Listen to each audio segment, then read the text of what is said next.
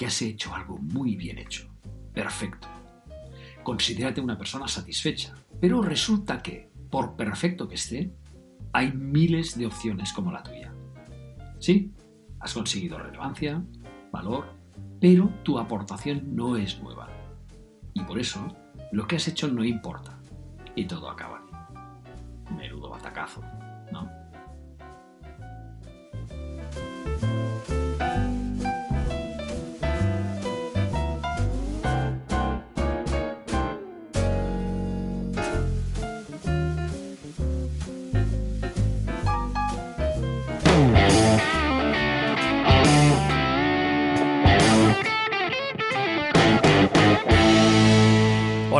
Soy Guillem Recolons y te doy la bienvenida a Todo de Jamarca, tu podcast de marca personal.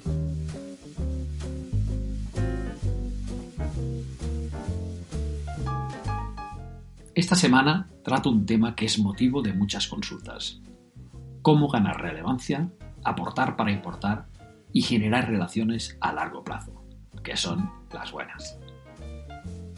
Lo cierto es que estamos en un mundo asquerosamente cortoplacista. Hoy, quien hace la diferencia es quien piensa a cinco años vista. Si luchas contra lo convencional y además le añades relevancia y valor, la batalla está ganada. Si eres de los que llama por teléfono para felicitar el año en vez de enviar WhatsApp, si eres de los que saluda a otros deportistas cuando te cruzas con ellos, si eres de los que todavía envías postales con sello y todo, es posible que te traten como un romántico, pero lo que haces no deja indiferente, deja huella. Y si procuras que tus planes tengan también repercusión a largo plazo, eres grande y bastante único. Hoy trato la segunda de las tendencias 2021 que apunté en diciembre. En el podcast anterior traté la primera tendencia, la necesidad de autogestionar nuestro modelo de negocio. Si te lo perdiste, lo mejor que puedes hacer es suscribirte para estar al día. Bueno, vamos al lío. No sé si coincidiremos, pero yo diría que estamos ante una crisis de relevancia sin precedentes, una especie de síndrome del déjà vu. Uno de los síntomas de la crisis de atención que sufrimos es precisamente esa crisis de relevancia. En muchos casos lo que vemos, lo que leemos, lo que experimentamos, ya lo hemos visto, leído o experimentado antes. El déjà vu se sostiene porque las mismas ideas van dando vueltas una y otra vez con pequeñas modificaciones y con titulares superlativos que nos invitan a leerlas hasta que nos damos cuenta de que son las de siempre, que ya han perdido la capacidad de aportar y de importar. Algunos confunden curar contenidos con plagiarlos. Te recuerdo que curar contenidos, según los amigos de Aula CM, es una técnica que consiste en realizar una búsqueda, recopilación, filtración y selección de la información más relevante mayúsculas, que encontramos en Internet, léase redes sociales, blogs, páginas web, etc., para difundirla más adelante con nuestra audiencia. ¿Te has fijado que en esta definición aparece la palabra relevante? En otras palabras, curar contenidos es seleccionar aquellos contenidos que aportan valor para nuestra comunidad. Esa tarea suele hacerla el curador de contenidos o content curator. Pues bien, como todo en la vida, hay buenos curadores y malos. Y el 99% del material que encuentras en la red está publicado por malos curadores, que cambian títulos, reordenan palabras, pero que no aportan ni una frase de novedad. Y que conste que, de uno u otro modo, todos hemos creado un contenido teniendo en el subconsciente una idea conocida. Bien, pues eso, relevancia es valor, aporte de valor. Las distintas definiciones de relevancia tienen en común cuatro palabras. Importancia, relieve, significación y trascendencia. No está mal, ¿no? Pero yo considero que hay una relación causa-efecto entre valor y relevancia. Si me aporta valor, es relevante, importante y hasta trascendente. Y eso, my friend, son palabras mayores y que tienen consecuencias. Y otra cosa, resulta que si es relevante, nos importa.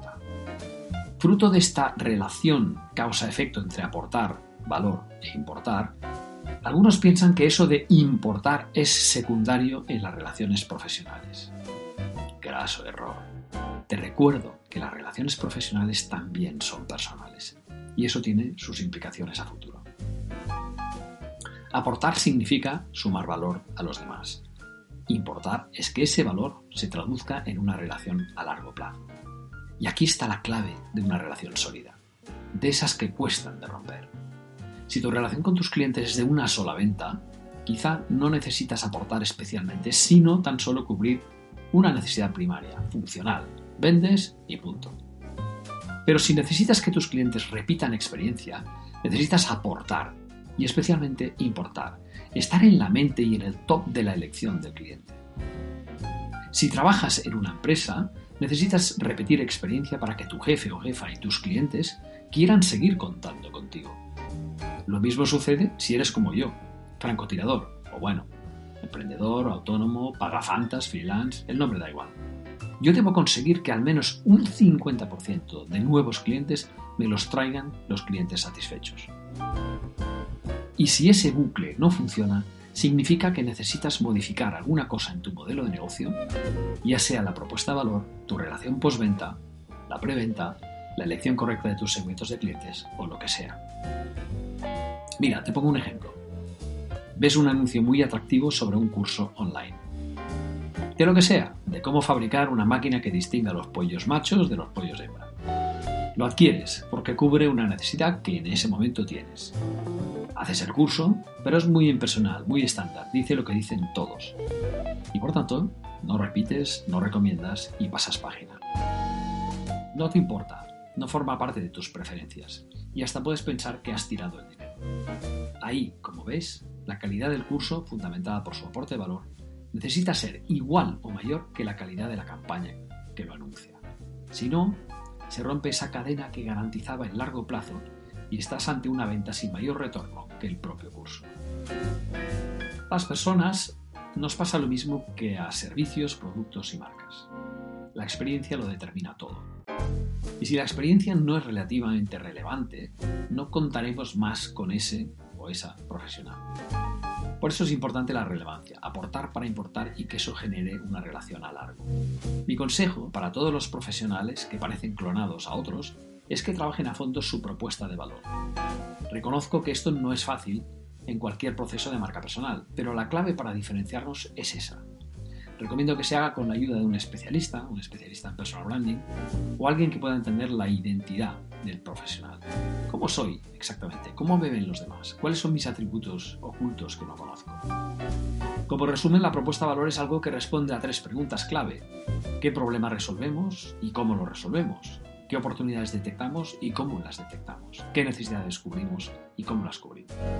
Y para ello necesitamos entender nuestros principales atributos y para ello necesitamos la ayuda de alguien que entienda cómo somos.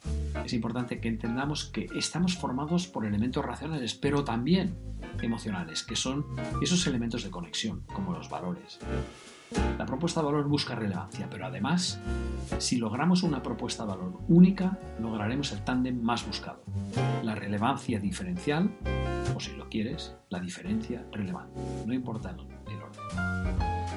Nuestra diferencia con productos y servicios es que las personas transmitimos valores.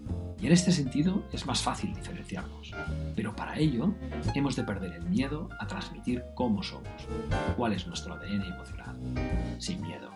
Recuerda, gana relevancia, aporta para importar y genera relaciones a largo plazo.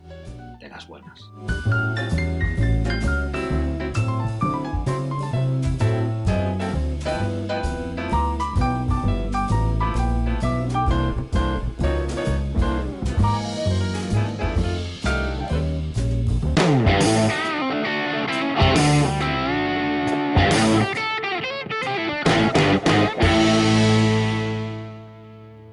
Espero que te haya gustado este capítulo de Todo deja marca.